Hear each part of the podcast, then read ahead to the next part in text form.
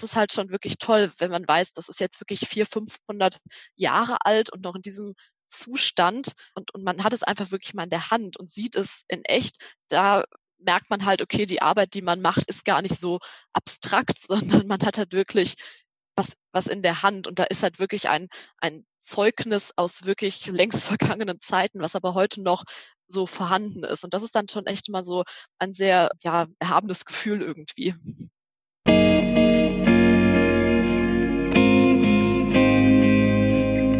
Pergament und Mikrofon.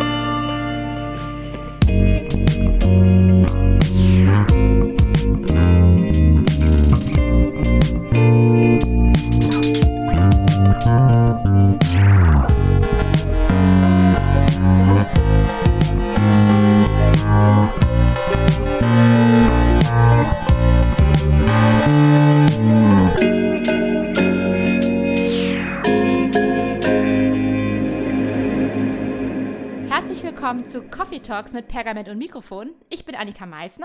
Und ich bin Holger Kahle. Und ihr habt es gerade schon gehört, wir sind heute nicht alleine, sondern wir haben uns heute nochmal jemanden für ein Interview dazu geholt, um quasi unser Büro-Revival zu feiern. Denn äh, wir sind ja jetzt schon geraume Zeit aus unserem wunderschönen Büro an der Ruhr-Uni, ja, ausquartiert, wenn man so möchte. Und wir haben uns gedacht, wir holen unsere Büronachbarin, unsere Büropartnerin, wie man auch immer das nennen möchte, Caro Fußbach mal dazu.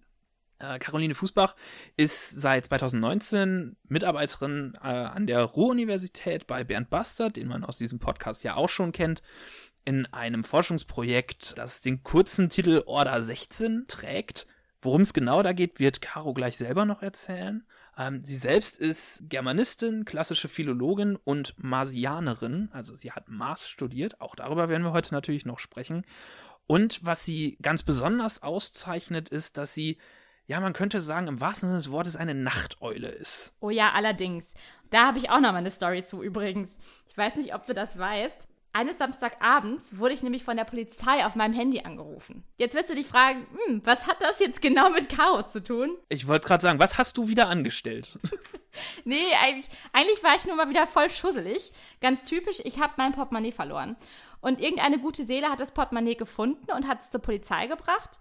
Und da müssen die, ich weiß nicht, entweder meinen RUP-Mitarbeiterausweis gesehen haben oder eben meinen Personalausweis und haben mich dann anscheinend gegoogelt. Und wenn man mich googelt, dann findet man mit als erstes einfach meine Büroadresse und meine Bürotelefonnummer. Und dann haben die an einem Samstagabend, keine Ahnung, 22, 23 Uhr, äh, wohl im Büro angerufen und natürlich war Caro Fußbach am Start. Und hat Gott sei Dank, muss ich sagen, diesen ähm, Anruf angenommen, wo dann die Polizei dran war und meinte, ja, Entschuldigung, arbeitet hier eine Annika Meister? Und äh, Caro, äh, ja, was ist denn los, was hat sie angestellt? Jedenfalls hat dann Caro meine Handynummer zum Glück weitergegeben und so hatte ich dann mein Portemonnaie ganz, ganz schnell wieder. Ja, also ich bin ihr super dankbar. Danke nochmal, Caro, dass du das gemacht hast. Da hat sie dir eine ganze Menge Geld eingespart, ne? Wenn man das Ganze und viele Behördengänge. Ja, voll. Aber das ist einfach so typisch, wenn man an Caro denkt, die ist einfach immer zu den ungewöhnlichsten Zeiten im Büro anzutreffen. Always ready, könnte man fast sagen. Ja, wir sprechen heute mit ihr über ganz verschiedene Themen. Wir sprechen darüber, wie, was man in Bochum so studieren kann, wie man in die Wissenschaft reinkommt, wie man mit einer Doktorarbeit startet. Und wir hoffen einfach, dass es euch gefällt. Ja, sollen wir sie mal reinholen, Holger? Dann holen wir sie mal rein. Hallo. Ja, hi Caro, schön, dass du da bist. Leute, ich bin gerade voll froh, dass wir drei wieder zusammen sind. Ich muss sagen, ich habe euch mega vermisst. Ja, ich finde es super, dass wir jetzt wieder ein bisschen quatschen können. Caro, und da kommt auch schon meine allererste Frage. Und zwar, was vermisst du in der Corona-Zeit eigentlich am meisten und wie hat sich dein Arbeitsalltag jetzt so verändert? Naja, also was ich natürlich am allermeisten vermisse, ist seid ihr. was auch sonst. Oh. Und natürlich äh, vor allem Holgers Tassenspülen. Sehr äh, dankbar ist das natürlich immer. Jetzt muss ich immer selbst meine Kaffeetassen spülen. Aber ähm, ja, ich schiebe es nicht allzu sehr auf. ja, und ich vermisse. Du, du, kannst sie mir auch gerne schicken. Also schick sie mir einfach vorbei und dann, dann mache ich das von hier aus und dann schicke ich sie dir zurück. Okay, ja, werde ich im Zweifel äh, drauf zurückkommen. Du hast es jetzt offiziell hier angeboten. Das gilt auch nur für dich, nur für dich. Also andere Leute mögen mir bitte nicht ihre Ach so, also ich bin jetzt raus, oder? Tut mir leid, was, wie das jetzt zu verstehen? Weißt du, wie schwierig das ist, Tee aus deinen Tassen rauszukriegen und du trinkst ja keinen Kaffee, den kriegt man leichter raus. Aber bei dir ist ja immer irgendwie was mit, naja, egal selbst schon. Ja, sorry, darauf ein Schluck, Freunde. Nein, aber das muss ich äh, wirklich sagen. Also einfach der, der Büroalltag ähm, fehlt natürlich wirklich sehr.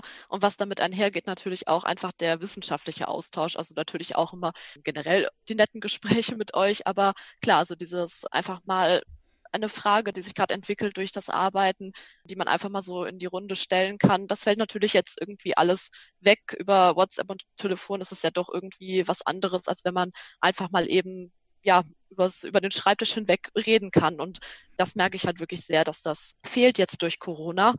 Und es ist natürlich auch was anderes. Ne? Man sitzt allein zu Hause, man muss sich sehr ja, diszipliniert und konzentriert äh, an seine Arbeit halten. Man muss es irgendwie naja, mit, mit Freizeit und Haushalt unter einen äh, Hut bekommen, ohne dass man das ein oder andere zu sehr vernachlässigt. Also ich merke, ich muss mich da sehr, ja, sehr diszipliniert äh, häufig doch drauf, drauf konzentrieren, da halt ähm, ja so, so allein und selbstständig irgendwie dran zu bleiben. Ist natürlich auch irgendwie manchmal schön. Man kann ja, ortsunabhängig, zeitunabhängig arbeiten, zwischendurch mal eine Pause machen, aber ja, doch einfach so diese, diese Trennung von, von Arbeit und Zuhause ja, das fehlt. Und da freue ich mich auch sehr, wenn es irgendwann mal hoffentlich wieder möglich sein sollte.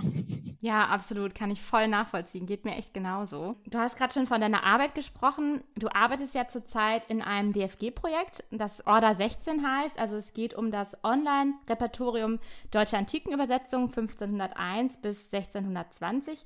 Was genau ist denn da eigentlich so deine Aufgabe? Also generell geht es in dem Projekt darum, dass wir halt diese Datenbank erstellen wollen, in der wir halt alle antiken Übersetzungen, die im 16. Jahrhundert publiziert wurden, aufführen. Das heißt, wir nehmen halt wirklich alle Ausgaben, Neuauflagen auf. Die muss ich natürlich erstmal suchen. Das ist somit eine der Hauptaufgaben, da sich durch alle möglichen Bibliotheksverzeichnisse durchzuwühlen.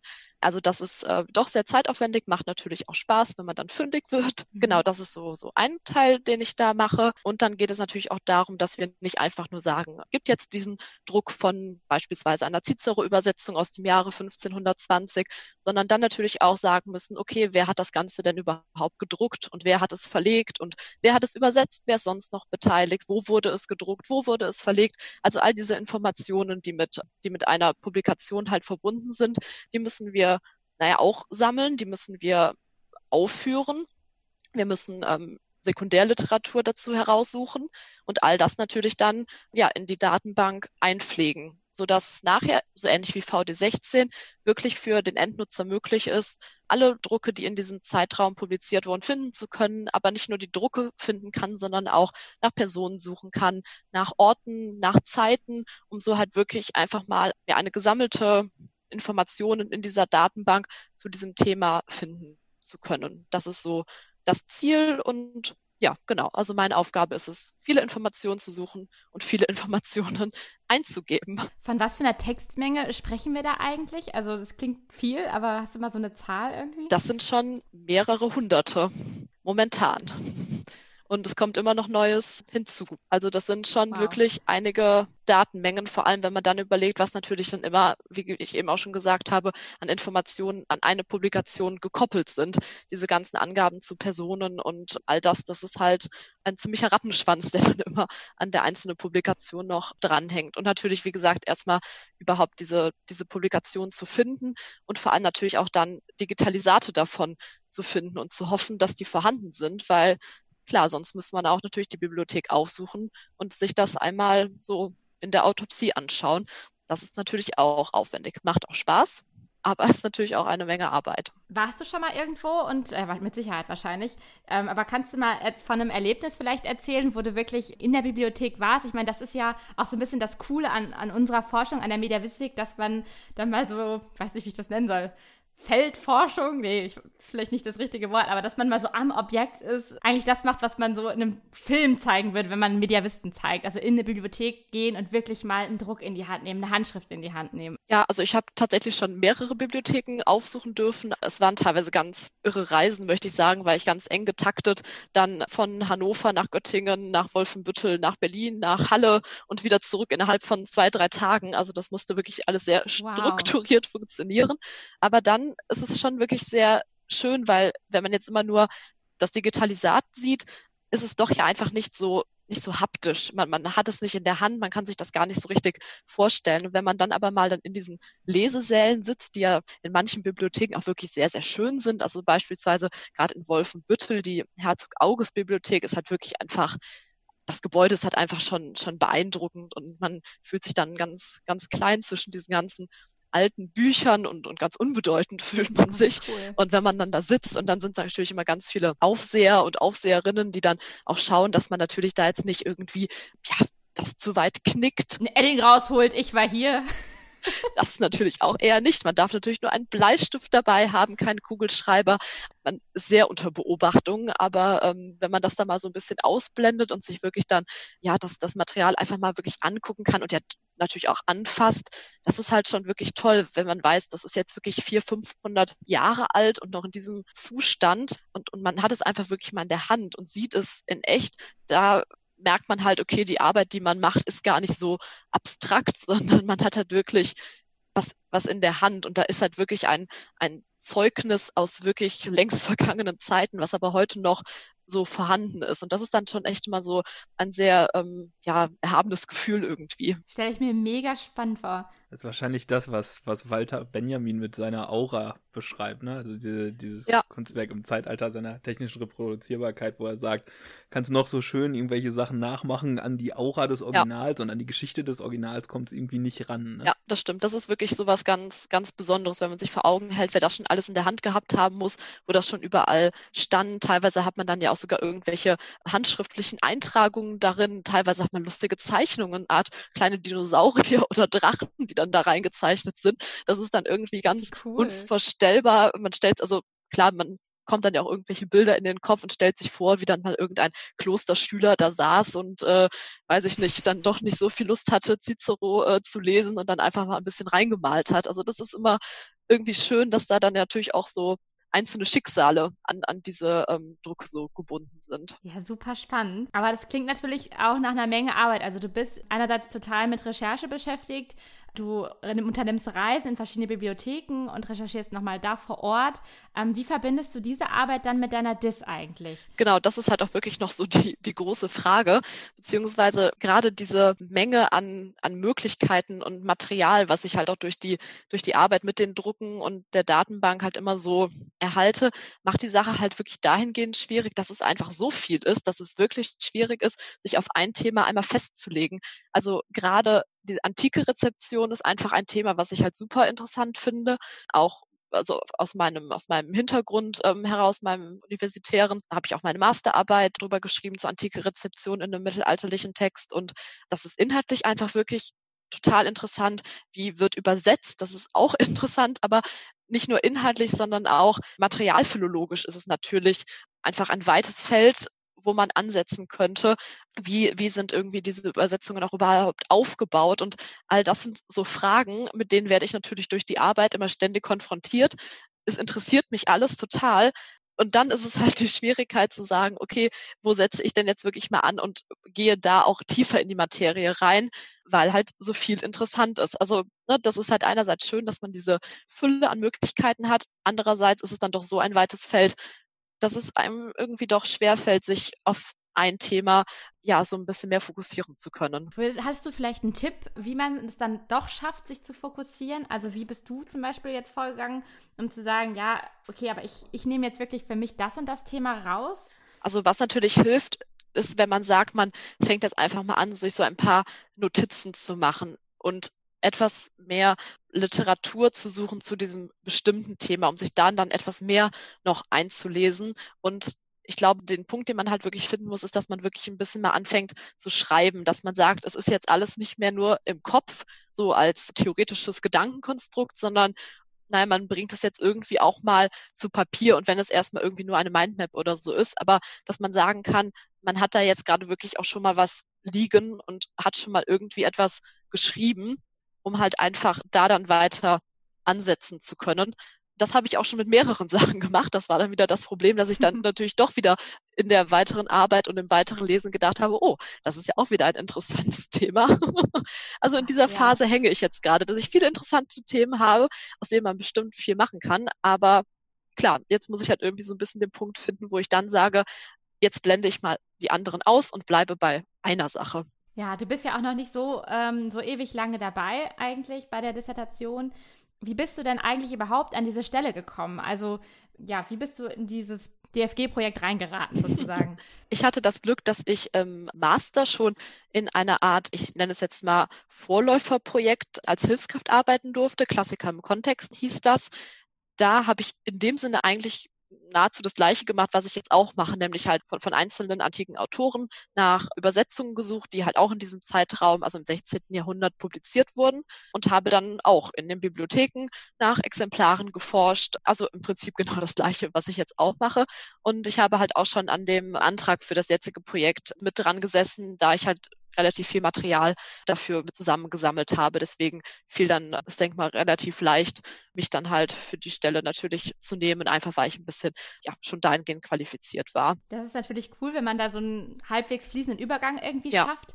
Ähm, hast du vielleicht ein Tipp für jemanden, der sagt, okay, Wissenschaft interessiert mich auch total. Ich würde nach der Masterarbeit auch gerne noch weiter zur Promotion gehen. Ja, wie kommt man da rein? Also was ich halt wirklich empfehlen kann, ist, dass man sich von, ja, von vornherein eigentlich in den Seminaren ähm, natürlich bemüht und gut ist, um halt einfach, einfach positiv aufzufallen, weil die Professoren und die Dozenten generell immer relativ schnell merken, wenn jemand wirklich an der Sache interessiert ist und auch gerne na, über die, die reine Teilnahme an Seminaren hinaus oder so wissenschaftlich arbeiten möchte.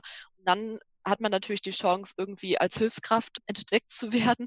Und das ermöglicht einem natürlich den, den Weg dann auch über das Ende des Studiums hinaus an der Uni zu bleiben. Einfach weil man dann schon mal so ein bisschen, ja, reinschnuppern konnte und die andere Seite sozusagen vom, vom universitären Betrieb kennenlernen durfte. Und dann ist es natürlich irgendwie leichter, auch nach dem Abschluss auf eine Stelle zu rutschen, sage ich mal. Also das, das kann nie schaden, einfach sich, sich zu bemühen und interessiert zu zeigen und vielleicht immer ein bisschen mehr zu machen, als nötig ist. Und dann hat man an sich immer schon ganz gute Chancen, würde ich sagen. Als du angefangen hast zu, zu, studieren, hast du dann dir schon eigentlich so einen Plan gemacht? Wusstest du schon damals, ich will gerne in die Wissenschaft? Oder wie hast du eigentlich angefangen? Und was hast du überhaupt studiert? Also studiert habe ich im Bachelor Germanistik und klassische Philologie. Und mein Plan war eigentlich dann ja in den Master of Education zu gehen, also auf Lehramt zu studieren. Ähm, mhm. Aber so während des, des Bachelorstudiums habe ich eigentlich gemerkt, dass ich zwar an sich die Tatsache, Kinder zu unterrichten und denen Dinge beizubringen, schon sehr schön finde, dass mir aber doch gerade so der wissenschaftliche Aspekt einfach sehr gefällt und mir auch irgendwie eher liegt und habe mir dann halt ein, ein Herz gefasst und habe ja mich halt nach dem Bachelor dafür entschieden, nicht auf Lehramt zu studieren, sondern äh, ja in den Master of Art zu gehen. Da habe ich dann den MA den Einfach-MA in klassischer Philologie gemacht und noch den Studiengang ähm, Medieval and Renaissance Studies studiert mit Germanistik-Schwerpunkt.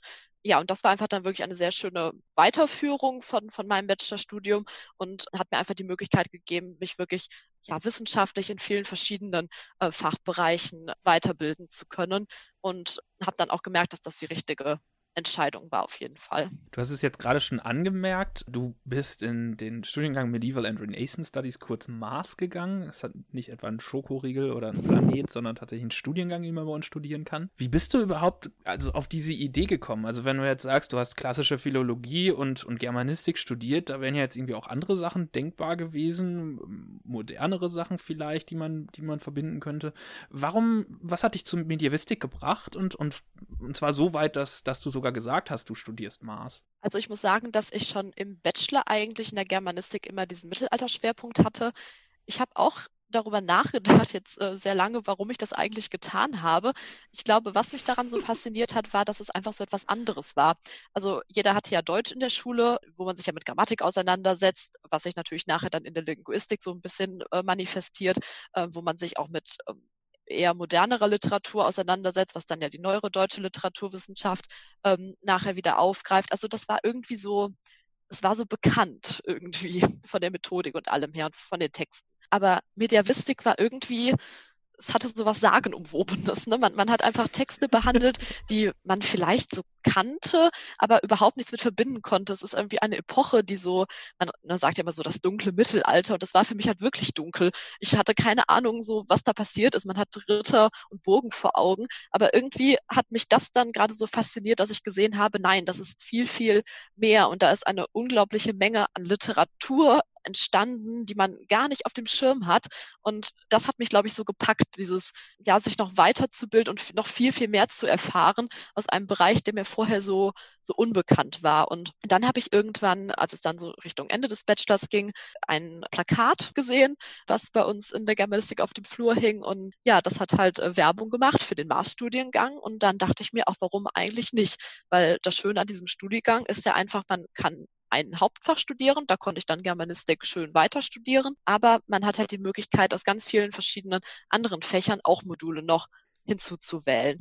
Und das können dann so Sachen sein wie Kunstgeschichte oder Geschichte, was halt so ein bisschen bekannter irgendwie ist, aber man hätte auch die Möglichkeit gehabt, ich habe es jetzt nicht genutzt, aber die Möglichkeit ist vorhanden, dass man zum Beispiel auch aus äh, Ostasienwissenschaft oder Rechtsgeschichte Module belegen kann. Und das hat einem irgendwie mir kam das sehr horizonterweiternd vor, einfach dieser interdisziplinäre Aspekt, dass man ein bisschen so, ja, ein bisschen Grenzen öffnend auch nicht nur immer diese rein literaturwissenschaftliche Perspektive einnimmt, sondern halt auch, ja, also ich habe viel Kunstgeschichtsmodule gemacht.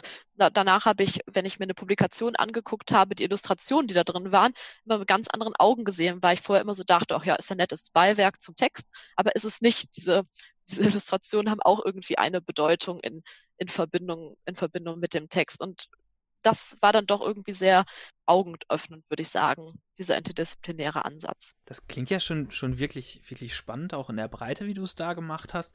Ist es nicht, wenn du jetzt sagst, du hast sowohl klassische Philologie als auch Maß gemacht, ist das nicht enorm viel gewesen? Also würdest du es anderen Leuten noch empfehlen, auch in dem Maße? Oder würdest du sagen, konzentriert euch auf eins. Wie, wie, wie hast du das wahrgenommen? Also muss man Zeit mitbringen, wenn man, wenn man äh, so einen Doppelmaster macht? Also schafft man das in vier Semestern? Nein, also in vier Semestern auf gar keinen Fall, weil es halt zwei komplette Studiengänge sind.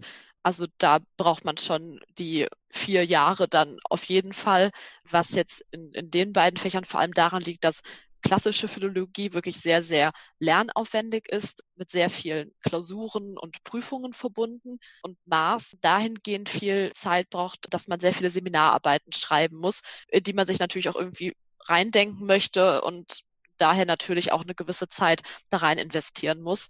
Das heißt, das waren schon beides sehr aufwendige Studiengänge, aber ich würde sagen, also ich, ich bereue das auf keinen Fall äh, gemacht zu haben, weil gerade, wie ich jetzt auch mit dieser antiken Rezeption, was sich jetzt ja in mein, meiner Stelle ja auch so ein bisschen äh, manifestiert hat, diese Möglichkeit das immer wieder ähm, im Wechsel so erleben zu können. Also was habe ich an antiken Texten und wie spiegelt sich einfach Literatur oder auch dann speziell antike Literatur in der, in der Mediavistik oder in der frühen Neuzeit wieder. Und immer dieses Wechselspiel, das hat mir wirklich sehr sehr, sehr viel gebracht, würde ich sagen. Und deswegen, ja, in dem Sinne weiterempfehlen kann ich es schon, wenn man Zeit mitbringt und die Freude natürlich an, an der Arbeit mit diesen Texten. Also das geht nur, wenn man das auch gerne macht, sonst verzweifelt man. Dadurch, dass es so ein spezieller Studiengang ist, kann man ja auch ganz schnell die Sorge bekommen, das hat man wahrscheinlich bei der Medievistik schon alleine, also wenn man Germanistik mit medievistischem Schwerpunkt bei Mars vielleicht noch umso mehr. Wie gehst du damit um, dass du in so einem Nischenbereich bist, beziehungsweise vielleicht auch andersrum nochmal gefragt, glaubst Glaubst du, dass man mit Mars dann dadurch, dass man in diesem Nischenbereich hat, vielleicht auch Vorteile hat, die die andere vielleicht nicht haben? Also als anstatt jemand, der jetzt nur einfach Master Germanistik studiert, nur mal angenommen? Ja, das würde ich auf jeden Fall sagen, weil gerade dieser interdisziplinäre Aspekt, den ich eben auch schon erwähnt habe, einem wirklich ermöglicht, eine ganz andere Art von von Methoden und Gedankengängen entwickeln zu können. Und ich glaube, ich würde jetzt sogar mal behaupten, dass, dass das auch über die reine wissenschaftliche Arbeit hinausgeht. Also ne, dieses nicht immer nur eine Methode, eine Art und Weise im Blick zu haben, sondern generell immer dem, zu wissen, es geht aber auch auf eine andere Art und Weise. Man kann auch anders an Sachen herangehen. Also von daher würde ich sagen, dass ich auf jeden Fall auch über, über diese reine wissenschaftliche Arbeit hinaus daraus ja auf jeden Fall einen, einen Nutzen ziehe und würde immer sagen, dass interdisziplinäre Ansätze sehr von Vorteil sind für, für jegliche Arbeit sozusagen. Also ich glaube, da ermöglicht Maß einem doch einiges auch im, im nicht-universitären Bereich nachher irgendwie Fuß zu fassen, weil es einen doch etwas mehr qualifiziert, würde ich sagen, als jetzt ein reiner historischer oder literaturwissenschaftlicher Studiengang. Einfach dadurch, dass man so multiperspektivisch ja. und fast schon kreativ sein genau. muss in seinem Umgang. Ja. ja. Jetzt hast du dich entschlossen nach dem, nach dem Masterstudium. Du bist ja quasi diesen klassischen Weg, den alle gehen, wenn, wenn sie an die Uni kommen. Ich werde jetzt mal Lehrer für Deutsch und Latein. Bist du den ersten Schritt abgegangen und hast gesagt, okay, ich werde vielleicht doch kein Lehrer, sondern ich mache jetzt mal Maß und Latein weiter oder klassische Philologie weiter. Und hast dann im Laufe deines Studiums dich ja auch offensichtlich noch entschieden zu sagen, na, hier ist der Weg für mich noch nicht zu Ende. Wann wurde dir denn klar, dass du ähm, nach dem Master nicht deine Uni-Zeit, sage ich mal, beenden möchtest, sondern dass du weitermachen möchtest, dass du den nächsten Schritt gehen möchtest? Oder war das schon vorm Master, dass du gesagt hast, ich studiere Master und dann werde ich Doktor? Also ich muss sagen, als ich in den Master gegangen bin, hatte ich tatsächlich noch gar keine richtigen Erwartungen und Hoffnungen, weil ich auch noch gar nicht genau wusste, wie ist das jetzt überhaupt mit diesem rein wissenschaftlichen Studiengang? Mir war gar nicht so wirklich bewusst, was habe ich überhaupt für Möglichkeiten danach. Ich wusste in dem Moment einfach nur, dass es das Richtige für mich war, diesen Weg zu gehen. Dann hat sich, würde ich sagen, so im, im Laufe des, des Masterstudiums, als ich dann auch die ähm, Stelle als Hilfskraft bekommen habe und ja einfach so ein bisschen dadurch auch nochmal wissenschaftlicher irgendwie arbeiten konnte, für mich so ein bisschen gezeigt, dass ich schon sehr gerne irgendwie an der Uni bleiben würde, wenn sich die Möglichkeit bietet. Aber wie es ja an der Uni so ist, planen ist irgendwie immer schwierig. Man weiß halt nie, wird jetzt gerade ein, ein Projekt beantragt, kommt man dafür in Frage, wird man daraufhin angesprochen, das sind so viele Eventualitäten und da ist ja irgendwie doch der Unibetrieb sehr äh, spontan und impulsiv. Deswegen habe ich mir eigentlich äh, selbst verboten, irgendwas fest zu planen. Ich habe mir einfach nur gesagt, ich agiere fleißig und bemüht, mache meine Arbeit und im Sinne von hoffentlich passiert da schon irgendwas, dass ich die Möglichkeit haben werde, ja, noch, noch über, über meinen Abschluss hinaus an der Uni bleiben zu dürfen und, und eine Doktorarbeit schreiben zu können. Und das hat sich natürlich dann jetzt irgendwie erstmal erstmal erfüllt, aber ich glaube, also auch jetzt versuche ich eigentlich nicht irgendwie weitergehend fest zu planen, weil ich glaube, man kann in dem Sinne dann nur enttäuscht werden. Also ich vertraue darauf, dass alles so seinen Weg geht, solange man sich irgendwie bemüht und gut seine Arbeit macht und man ein bisschen, bisschen Glück hat und der Zufall es will. Okay, also wenn du sagst, du planst noch nicht so wirklich den Schritt danach, sondern, sondern fokussierst dich jetzt erstmal vollkommen auf den Weg, die Doktorarbeit erfolgreich zu absolvieren und eben in diesem Projekt weiterzuarbeiten. Hast du also auch noch keine Fernziele in der Karriere oder nichts, was vorgezeichnet ist? Sagst du, ich lasse das jetzt alles so weit auf mich zukommen, wie es denn kommt? Oder sagst du schon, na, vielleicht wenn ich dieses und jenes mache, dann bringt mir das vielleicht Vorteile für zum Beispiel eine Professur oder für, was weiß ich nicht was, was gibt es noch für andere Möglichkeiten? Für eine, eine Mitarbeiterstelle, die vielleicht eher so in den Lehrbereich reingeht oder so? Hast du da irgendwie schon, dass du sagst, ich baue mir so eine Art Karriereplan auf? Manche machen sowas ja. Klassische Frage, wo sehen Sie sich selbst in fünf Jahren, Holger? Oder? Ja, genau. nee, also ich muss sagen, das mache ich tatsächlich gar nicht, weil ich mehr denke, also solange ich irgendwie an der Uni bleiben kann und sich da irgendwie Möglichkeiten eröffnen, werde ich das gerne mitnehmen und, und mich da natürlich auch irgendwie bemühen. Aber wenn es halt irgendwie in dem Sinne irgendwann nicht mehr weitergehen sollte, habe ich da in dem Sinne jetzt auch keine Sorge, dass ich nicht auch außerhalb der Uni irgendwie berufstechnisch glücklich werden könnte. Das war halt dann irgendwie auch wieder ein bisschen das Schöne an Mars, dass man da halt gesehen hat, es gibt nicht immer nur das eine, sondern es gibt viele Möglichkeiten. Von daher, also auch irgendwas im, im Kulturbetrieb oder so wäre jetzt nichts, wo ich sagen würde, da bin ich jetzt erstmal abgeneigt, sondern auch das wäre irgendwie eine Sache, bei der ich mir vorstellen könnte, da in so einem Bereich arbeiten zu können. Also ich gehe da tatsächlich äh, ganz entspannt dran und konzentriere mich so ein bisschen auf das, auf das Hier und Jetzt und ja, nehme mit, was geht und schau dann mal, wo es mich hinführt. Ich glaube, das ist auch insgesamt so eine ganz gesunde Herangehensweise. Gerade dann, wenn man irgendwie jetzt wirklich sich das Ziel setzt, ich will unbedingt Professor werden. Wir haben ja schon von Bernd Bastard gehört, wie viel Zufall und wie viel Vitamin B da auch mit dazu gehört. Ist das wahrscheinlich eine Karriere, die man irgendwie anvisieren kann und die man versuchen kann. Aber so richtig planen kann man es ja halt dann auch nicht. Und deswegen, also ich glaube, dass, dass es da Ich kann, ich kann das nachvollziehen. Wir haben jetzt ganz viele Bereiche irgendwie wie angesprochen, wie man so durch die Vita durchgehen könnte, sage ich jetzt mal. Du hast schon erzählt, wie du eigentlich dazu gekommen bist, was du jetzt gerade machst. Du hast schon erzählt, wie du in diese gesamte Bereich reingekommen bist, wie du dich mit dem Thema Promotion auseinandergesetzt hast und wo es mal hinführen könnte oder auch nicht könnte. Eine Sache, die wir in letzter Zeit häufiger mal durch die Medien gespiegelt kriegen, sind ja auch so Fragen nach Gleichberechtigung und so weiter. Und es war ja ganz lange so, dass in der Wissenschaft Themen wie zum Beispiel Männlichkeit und Weiblichkeit eine recht große Rolle gespielt haben, sprich dadurch, dass irgendwann nativ ähm, Frauen nicht mehr so wirklich weiterkamen. Wir hatten sehr, sehr viele, Weißkopfgeneration hat man auch mal gesagt, sehr viele Professorinnen und wenig Professorinnen. Wenn man sich jetzt mal so die Berufungsraten momentan anschaut, dann in den Geist, vor allem in den Geisteswissenschaften sieht man doch, dass es zumindest in Richtung einer Ausgeglichenheit tendiert bei den Neuberufungen. Ich glaube, letztens habe ich mal irgendwas von 40 Prozent Frauen Frauen, 60 Prozent Männer gelesen, also immer noch nicht so richtig. Aber ja, ähm, zumindest die Tendenz entwickelt sich schon mal ganz anders, als sie es noch in den 60er Jahren zum Beispiel getan hat.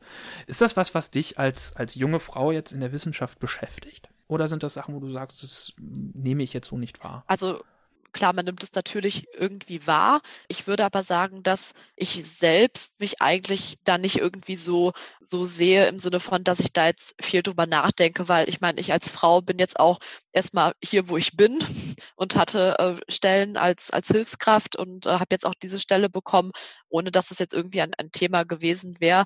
Von daher Klar ist natürlich immer noch diese Diskrepanz zu sehen, und man kann dem bestimmt auch gut entgegenwirken, gerade jetzt ähm, Professoren und Professorinnen, indem sie halt wenn sie Hilfskräfte anstellen oder so, natürlich auch schauen, dass es irgendwie ausgewogen ist. Ich selbst habe mich da jetzt aber nie irgendwie benachteiligt gefühlt und bin da eigentlich ganz zuversichtlich, dass wenn man ja, seine Arbeit gut macht und, und engagiert ist, wirklich unabhängig von, von dieser Frage auch hinkommen kann, wo man hinkommen möchte. Insgesamt, wenn du sagst, es ist auch die Verantwortung der, der Professorinnen und der Professoren, würdest du also sagen, dass jetzt vor allem eigentlich durch Präsenz von Frauen in dem Bereich sich das Ganze normalisiert, könnte man ja. vielleicht sagen. Dadurch. Ja, ja. würde ich sagen. Also ich habe immer das Gefühl gehabt, jetzt auch in der, in der Germanistik, dass es eigentlich immer eine gute, ausgewogene Mischung eigentlich war und, und das Klima dadurch natürlich auch immer so sehr, sehr ausgewogen war. Von daher habe ich da jetzt eigentlich nie ähm, so das Gefühl gehabt, da sind irgendwie weniger Frauen oder Männer werden per se bevorzugt oder so. Also muss ich sagen, da habe ich selbst eigentlich nie ja irgendwie negative Eindrücke gehabt oder schlechte Erfahrungen gemacht. Gerade in Bochum haben wir ja auch viele weibliche Vorbilder einfach in der Wissenschaft. Ja, das stimmt. Ja, dann kann ja eigentlich nur noch meine, meine Lieblingsfrage eigentlich am Ende kommen. Und zwar, Caro, hast du einen Titel für unsere Potzival-Playlist mitgebracht? Ja, natürlich. ja, ich habe. Also ich habe relativ lange nachgedacht, was ich da, was ich da nehmen soll für einen Text und ähm, habe mich dann äh, schlussendlich für das Nibelungenlied entschieden. Der Erzklassiker. genau deswegen, weil ich einfach gedacht habe, das hat mich, also ich, ich kannte natürlich das schon, schon vor dem Studium und dann taucht es irgendwie im Studium wieder auf und irgendwie hat es mich äh, gepackt, muss ich sagen. Irgendwie ist es ja so das Heldenepos überhaupt. Und ja, ich weiß nicht. Also irgendwie würde ich sagen, ist auch das Nibelungenlied ein bisschen mit daran schuld, dass ich diesen Weg eingeschlagen ähm, habe. Deswegen dachte ich, ist es so ein bisschen back to the roots, wenn ich äh, euch diesen Text heute mitbringe, sozusagen. Ja, sehr cool. Kannst du vielleicht ganz kurz zusammenfassen, worum es ungefähr geht? Also ich meine, das Nibelungenlied ist natürlich ein Klassiker, aber trotzdem, dass wir das einfach nochmal auffrischen. Ich glaube, das ist die gemeinste Frage, die du jemals gestellt hast, denn das Nibelungenlied ist so unfassbar lang mit so unfassbar vielen Figuren. Ja, oder vielleicht die, äh, diejenige Stelle, die du dann ausgewählt hast, so ein bisschen skizzieren. Ach man, Holger, das machen wir doch dauernd hier irgendwelche schwierigen Texte zusammenfassen. Das kann die Caro jetzt auch mal machen. Ja, ich habe auch äh, tatsächlich lange darüber nachgedacht, wie ich diesen Text äh, zusammenfassen soll und habe mich dafür entschieden zu sagen, dass es um, um Kriemhild geht. also sie ein bisschen, ähm, gerade aufgrund der vorherigen Frage, mal Kriemhild ein bisschen in den, äh, in den Vordergrund zu setzen, gerade weil sie ja auch äh, das ganze Nibelungenlied äh, hindurch immer wieder auftaucht und ja doch für die Handlung maßgeblich äh, relevant ist. Ja, also es geht um, um Kriemhild, die ähm, Prinzessin, die eine Ehe mit Siegfried eingeht. Das passiert im ersten Teil äh, des Nibelungenliedes. Und ja, Siegfried stirbt dann durch eine ähm, in einer dramatischen Situation, weil Kriemhild aus Sorge um ihn Hagen von Tronje leider verrät, wo genau die verwundbare Stelle an Siegfrieds Rücken ist und Hagen ihn dann ja hinterrücks ermordet, woraufhin Kriemhild natürlich Rache schwört. Und das ist dann auch im zweiten Teil ja Hauptthema. Im zweiten Teil heiratet Kriemhild den Hunnenkönig Etzel und ähm, ja lädt dann ja zu einem inszenierten Hoffest ein, ihre Brüder und natürlich Hagen und plant mit diesem Hoffest ähm, ja die Ermordung aller sozusagen und so endet es dann auch in einem blutigen Gemetzel und äh, schlussendlich auch mit mit Kriemhilds Tod. Also es ist äh, viel Kampf, viel Blut, viel Drama, genau das, was man so bei einem mittelalterlichen Text gerne liest. Ja, auf jeden Fall die allerbeste Racheszene, die die Literaturweltgeschichte jemals gesehen hat, finde ich. Herrlich. Korrekt. genau das war der Grund, warum ich dachte, also warum es mich damals schon so gepackt hat und ich dachte, heute bringe ich euch diesen Titel mit. und welche Stelle nimmst du jetzt aus dem Nibelungenlied für uns? Ja, und zwar habe äh, ich auch da gar nicht da gar nicht lange drüber nachdenken müssen. Und zwar habe ich mich für den Anfang entschieden, weil gerade diese ersten äh, vier Verse doch einfach so, ich weiß nicht, ist dieser Pathos erlebt einfach und äh, ja, die, die Strophe danach, wenn da halt Kriemhild schon direkt eingeführt wird als, äh, ja, ich würde sagen, die wichtigste Person in, in diesem Epos. Genau, das habe ich euch mitgebracht heute. Ja, dann liest doch mal vor. Gerne doch. Uns ist in alten Meeren wunders viel gesät, von Heldenlobbebeeren, von große Arbeit, von Freuden hochgezieten, von Weinen und von Klagen, von kühner Reckenstrieten, moget ihr nu Wunder hören sagen. Es wuchs in Burgonden ein viel edel Magedin, das in allen Landen nicht schöners mochte sien. Kriemhild geheißen, sie ward ein schöne Wieb. Darum bemossen Degene viel verließen den Lieb. Das ist ja fast schon Kafkaesk, ja. dass der Text eigentlich direkt am Anfang schon mal sagt, wie es ausgeht. Richtig, ne? das ist einfach, es ist einfach grandios. Deswegen dachte ich, das muss doch einmal auch hier in eurem Podcast äh, verewigt werden.